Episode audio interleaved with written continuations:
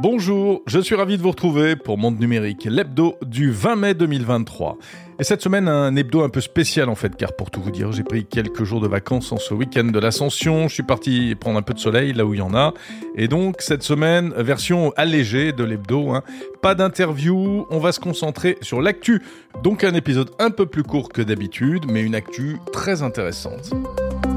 On va revenir tout d'abord sur le débat du moment. Faut-il réglementer l'intelligence artificielle? Je vous dirai ce qu'il faut retenir alors qu'il est de cette question passionnante. Et puis, avec Lisa de Bernard, on va parler de Google qui s'apprête à purger euh, des vieux comptes inutilisés. Attention à vos photos, vos vieux emails si vous en avez. L'iPhone qui permettra bientôt de cloner sa voix.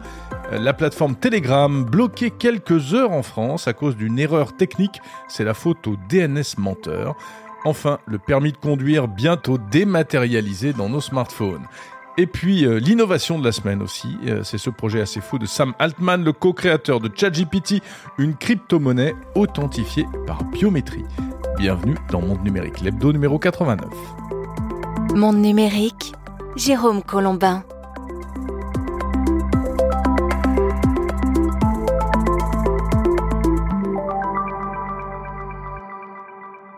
Sans plus tarder, on commence donc par cette question. Cela fait maintenant six mois, six mois que ChatGPT a déboulé et nous a fait prendre conscience de la puissance potentielle de l'intelligence artificielle et notamment des IA génératives.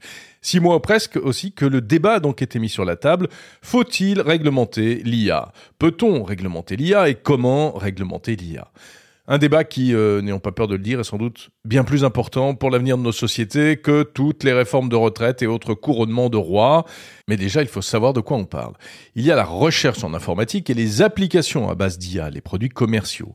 Beaucoup de spécialistes craignent que la réglementation ne freine l'innovation. Et en même temps, on veut éviter les dégâts collatéraux d'une technologie que certains n'hésitent pas aujourd'hui à comparer au nucléaire. Une sorte de nucléaire cognitif. Par exemple, faut-il permettre ou euh, laisser faire la prolifération de sites de désinformation générés par intelligence artificielle? La réponse négative n'est pas forcément évidente. Faut-il autoriser les armes pilotées par des IA Faut-il laisser des IA boîtes noires auxquelles on ne comprend rien s'installer dans tous les recoins de nos entreprises et de nos administrations? Voilà de quoi on parle exactement. Alors, en Europe, l'affaire semble entendue, il y aura une réglementation, car ça, on sait faire en Europe. Hein. et c'est déjà en marche, c'est ce qu'on appelle l'AI Act, ce terme imprononçable, derrière lequel se cache un cadre réglementaire qui est en train de se construire, qui devrait voir le jour à la fin de l'année, à propos duquel le commissaire européen Thierry Breton d'ailleurs est si fier de répéter que nous avons trois ans d'avance, car le dossier a déjà été ouvert il y a plusieurs années, Le X, c'est que ChatGPT a un peu bousculé les choses et aujourd'hui, les élus européens doivent remettre l'ouvrage sur le métier pour s'adapter. Mais en tout cas, ça avance. Ça avance. Le 11 mai dernier, les premiers votes en commission au Parlement européen ont ouvert la voie à une adoption euh, ensuite, dans les mois prochains, en séance plénière. Sur le fond, de quoi parle-t-on? L'horizon, fixé notamment par la France, c'est en gros de dire oui à toutes les IA qui apportent des bénéfices et euh, de fermer la porte autant que faire se peut à tout ce qui pourrait causer du tort aux citoyens européens. Comment on fait? Faut-il s'attaquer aux technologies elles-mêmes ou bien fixer un cadre à leur utilisation? En tout cas, ce qui est étonnant, c'est que euh, cette petite musique de la réglementation de l'intelligence artificielle, eh ne se fait pas entendre seulement en Europe, mais également outre-Atlantique, aux États-Unis, et même au sein de l'industrie du numérique, chez les géants de la tech. Cette semaine, au Sénat américain, des experts en intelligence euh, artificielle américains, dont le co-créateur de ChatGPT, Sam Altman, ont expliqué devant les élus et martelé la nécessité, selon eux, de fixer un cadre réglementaire pour l'intelligence artificielle. Oui, aux États-Unis, pays généralement peu enclin à réclamer des règles, mais là, ils en veulent. En tout cas, c'est ce qu'ils disent. Sam Altman a notamment suggéré la création d'une organisation internationale de sécurité de l'IA sur le modèle du CERN, euh, c'est l'Organisation européenne pour la recherche nucléaire, là où est né d'ailleurs le World Wide Web. Altman propose de fixer des règles, par exemple de la transparence, afin que les consommateurs sachent quand ils interagissent avec un système d'intelligence artificielle. Alors certes, on peut penser que cet appel à la régulation n'est pas totalement désintéressé, car l'IA, rappelons-le, s'inscrit dans une nouvelle compétition économique entre ces géants de la tech où tous les coups sont permis. Mais n'empêche, apparemment, même les professionnels se disent favorables à cette idée de réglementation. Et d'ailleurs, c'est ce qui fait dire en France à Cédric O, l'ancien secrétaire d'État au numérique, que l'Europe fait fausse route, selon lui, en décidant euh, de faire cavalier seul en matière de réglementation, et qu'elle ferait mieux de saisir la balle au bon, précisément, pour tenter de mettre en place une co-régulation entre l'Europe et les États-Unis. Régulation, oui, mais alors on y va tous ensemble. C'est un peu ça qu'il veut dire hein. dans un post LinkedIn euh, publié ces derniers jours. Cédrico estime qu'avec ce AI Act, l'Europe risque de se tirer une balle dans le pied parce que le texte, en tout cas sous sa forme actuelle, risque d'avoir un effet contre-productif en créant toutes sortes d'obligations qu'il qualifie de disproportionnées et qui pourraient tuer dans l'œuf l'innovation européenne en matière euh, de euh, d'intelligence artificielle, notamment concernant les LLM, les fameux large language models, hein, les grands modèles de langage qui sont à, à la base des outils comme ChatGPT. En gros, si on demande par exemple aux entreprises du secteur de prévoir à l'avance, dès à présent, et de documenter toutes les dérives possibles de leurs outils, euh, évidemment, elles ne pourront pas le faire et elles vont se faire laminer, laminer au profit des Américains. Précisons quand même que Cédrico, l'ancien ministre, euh, aujourd'hui est lié à une start-up d'ailleurs qui s'appelle Mistral et qui travaille précisément sur un LLM. Alors, en tout cas, ce qu'il faut retenir, c'est que cette idée de régulation est sur le tapis, elle est très importante, mais quelle régulation entre un cadre général sous forme de règles de conformité, comme c'est en train un petit peu de se dessiner aux États-Unis, et une usine à gaz européenne, comme on sait les faire, il y a évidemment beaucoup de différences. L'actu de la semaine. L'actu de la semaine avec Lisa de Bernard, comme chaque semaine. Bonjour Lisa. Bonjour Jérôme. Si vous possédez des données personnelles sur un vieux compte Google ou YouTube ou autre, puisque c'est la même galaxie, attention, il est temps de faire des euh, copies de sauvegarde car Google fait un grand ménage de printemps. La firme a annoncé cette semaine qu'elle allait faire le tri dans les comptes inactifs et surtout euh, tous les contenus qui leur sont associés. Et oui, avec une date butoir décembre 2023 pour euh, cette campagne de suppression qui concernera les comptes inactifs depuis au moins deux ans, quoique l'entreprise californienne démarre en priorité avec les comptes qui ont été créés puis jamais réutilisés. Petit conseil donc pour ceux euh, qui auraient délaissé leur boîte mail, il est encore temps de vous y connecter pour éviter de perdre tous vos échanges, documents, photos et autres informations importantes. Par ailleurs, pour les plus étourdis, sachez que la suppression sera précédée de plusieurs alertes de la part de Google. Alors quel est l'objectif de cette démarche? Eh bien, c'est avant tout une question de sécurité. Ce que craint Google, en fait, c'est que des cybercriminels puissent se saisir de ces comptes pour dérober une identité, voler du contenu ou tout simplement euh, spammer, tout en sachant que ces comptes abandonnés sont généralement plus vulnérables car euh, reposant sur d'anciens mots de passe qui peuvent être euh, compromis parce qu'ils ne bénéficient généralement pas de la double authentification. Et donc, c'est une mesure qui devrait toucher des centaines de millions de comptes et qui s'étendra aux données stockées dans le Google Workspace, à YouTube si un compte était lié et également à Voilà, donc attention, hein, si vous avez des, des, vieilles données sur un vieux compte Google, il est le temps de les récupérer et de les stocker éventuellement. Une innovation étonnante du côté d'Apple. On pourra bientôt cloner sa propre voix avec son iPhone, Lisa. Personal Voice, voix personnelle, euh, qui arrivera bientôt sur les iPhones. C'est une technologie effectivement qui permettra de synthétiser votre voix à l'identique pour en quelque sorte parler à votre place.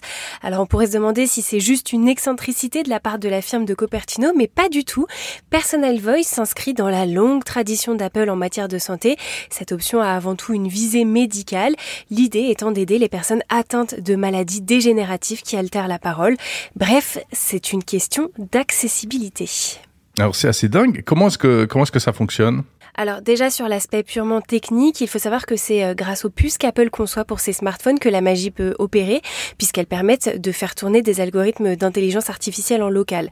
Quant à la synthétisation, elle repose sur un modèle d'entraînement qui dure à peu près une quinzaine de minutes, durant lesquelles euh, l'utilisateur va tout simplement prononcer une série de phrases aléatoires dans le micro de son smartphone, et via l'apprentissage automatique, le téléphone pourra ensuite lire avec la voix de l'utilisateur tout ce qu'il tapera sur son clavier. Il sera également possible d'enregistrer des phrases que l'on utilise régulièrement pour avoir des réactions plus rapides. Pour l'instant, euh, cette option n'est disponible qu'en anglais, mais elle devrait probablement être étendue à d'autres langues. Voilà, donc c'est assez fou et c'est intéressant parce qu'en fait, euh, on ne le sait pas forcément, mais Apple fait a beaucoup euh, de fonctions euh, pour l'accessibilité pour les personnes handicapées et ça. Alors on pense tout de suite aux dérives éventuelles, hein, cloner sa voix, etc., l'utiliser la voix de quelqu'un d'autre, mais il faut aussi penser vraiment aux aspects positifs. Et c'est vrai qu'il y a des gens qui sont privés de, l'usage de la parole après un AVC ou autre, et, là on rentre dans une nouvelle dimension où le smartphone va permettre de compenser tout ça. Certains l'ont peut-être remarqué, la semaine dernière, la messagerie Telegram était bloquée pendant quelques heures. Eh bien, c'était la faute à la police, mais c'était une erreur. L'erreur est humaine et l'adage s'est vérifié le week-end dernier quand des membres de la police ont transmis l'ordre fournisseur, fournisseur d'accès Internet français de bloquer l'accès au site avec une URL en T E.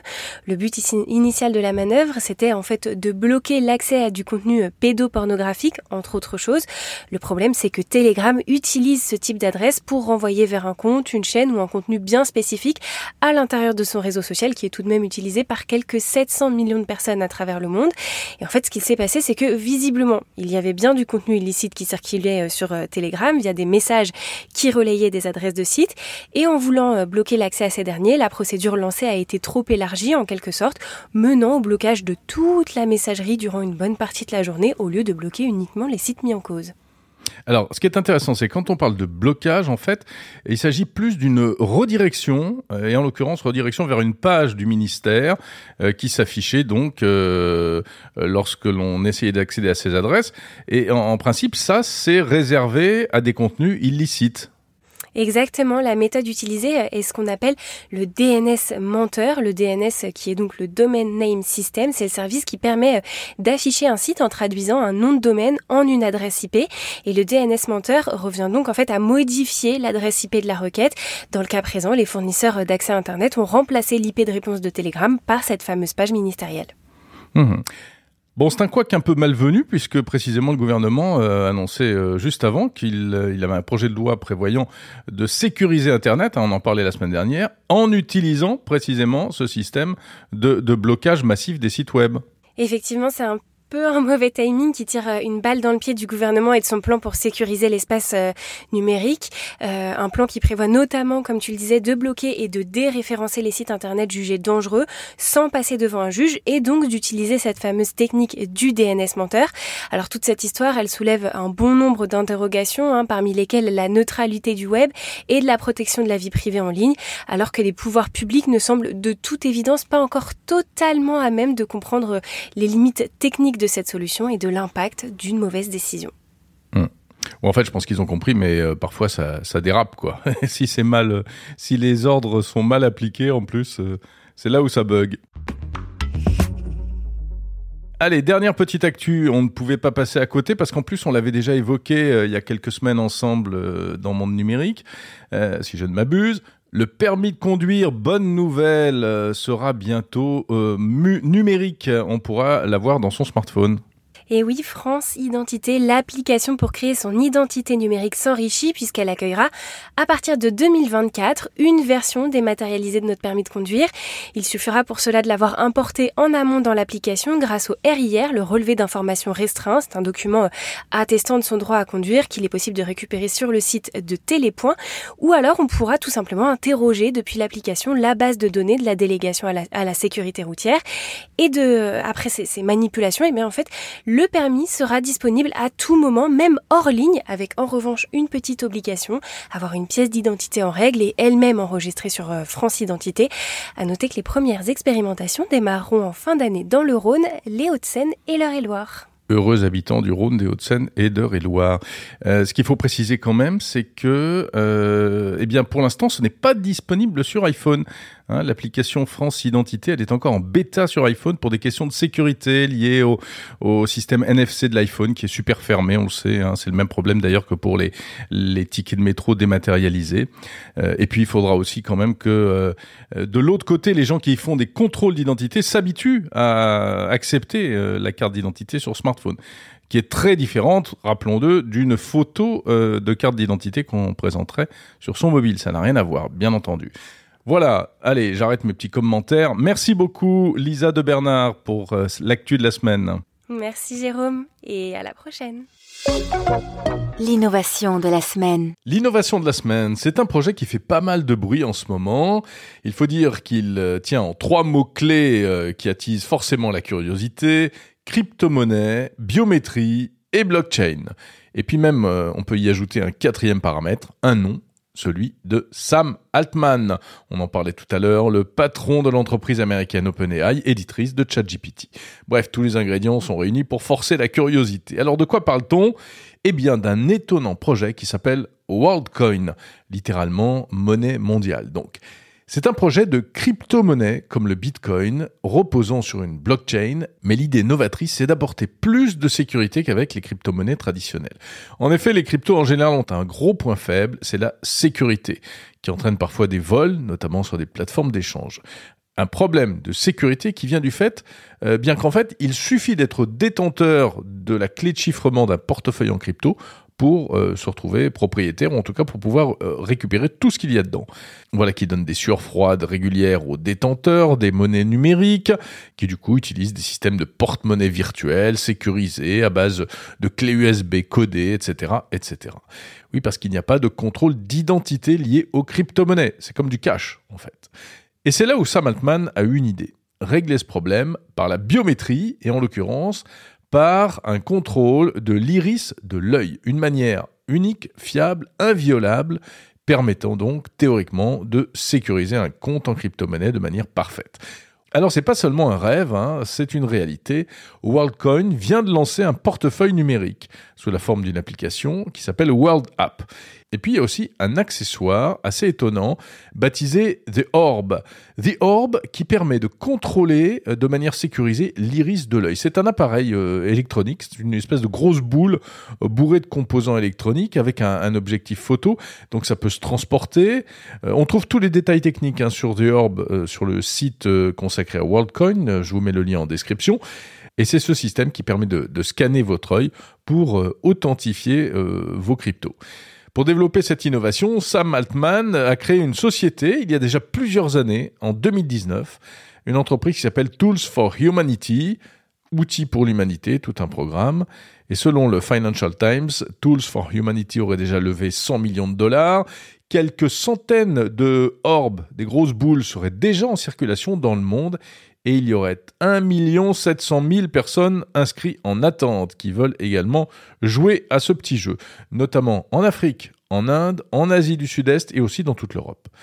Alors plusieurs choses sont à préciser concernant ce projet. D'abord, euh, ce qui pourrait faire peur, ce serait la création d'un grand fichier avec toutes les données biométriques des utilisateurs. Mais là, visiblement, euh, Sam Altman a pensé à tout car il ne s'agit pas de créer une base de données unique. Ça ferait forcément l'objet euh, d'opposition et ça poserait des problèmes juridiques.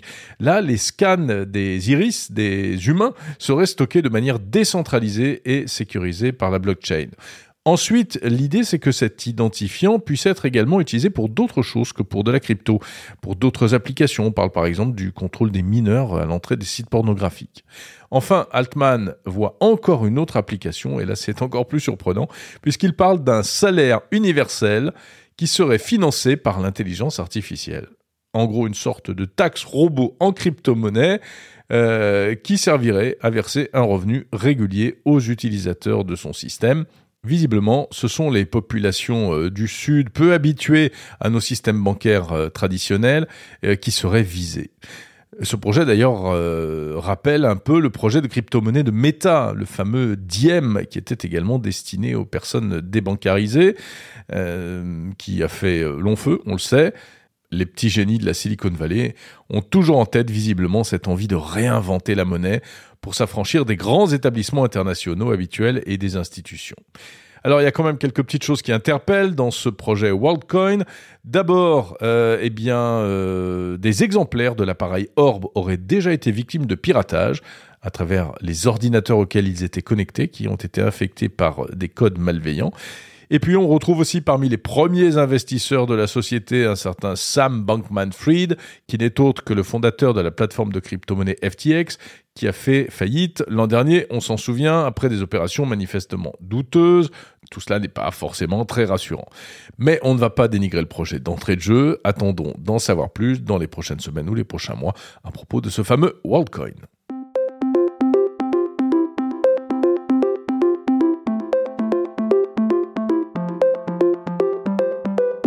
Voilà, c'est la fin, oui, je sais, déjà de ce monde numérique numéro 89, version allégée. Merci pour votre compréhension.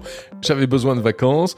Vous pouvez en profiter pour aller écouter des interviews qui vous auraient échappé en remontant tout simplement le fil du podcast Monde numérique. Vous trouverez des invités passionnants que j'ai reçus ces dernières semaines et ces derniers mois. On se retrouve la semaine prochaine. Euh, pas d'hebdo, ce sera Objectif 2050, la série de podcasts mensuels que je vous propose sur les innovations technologiques au service de la transition environnementale. On parlera d'un projet incroyable, passionnant, aller capter de l'énergie solaire dans l'espace pour alimenter la Terre. D'ici là, portez-vous bien. N'hésitez pas, comme d'habitude, à commenter, à laisser des petites étoiles sur les plateformes de podcast pour euh, permettre aux autres de découvrir Monde Numérique. Merci pour votre fidélité. Je vous souhaite une bonne semaine pleine de tech. Salut.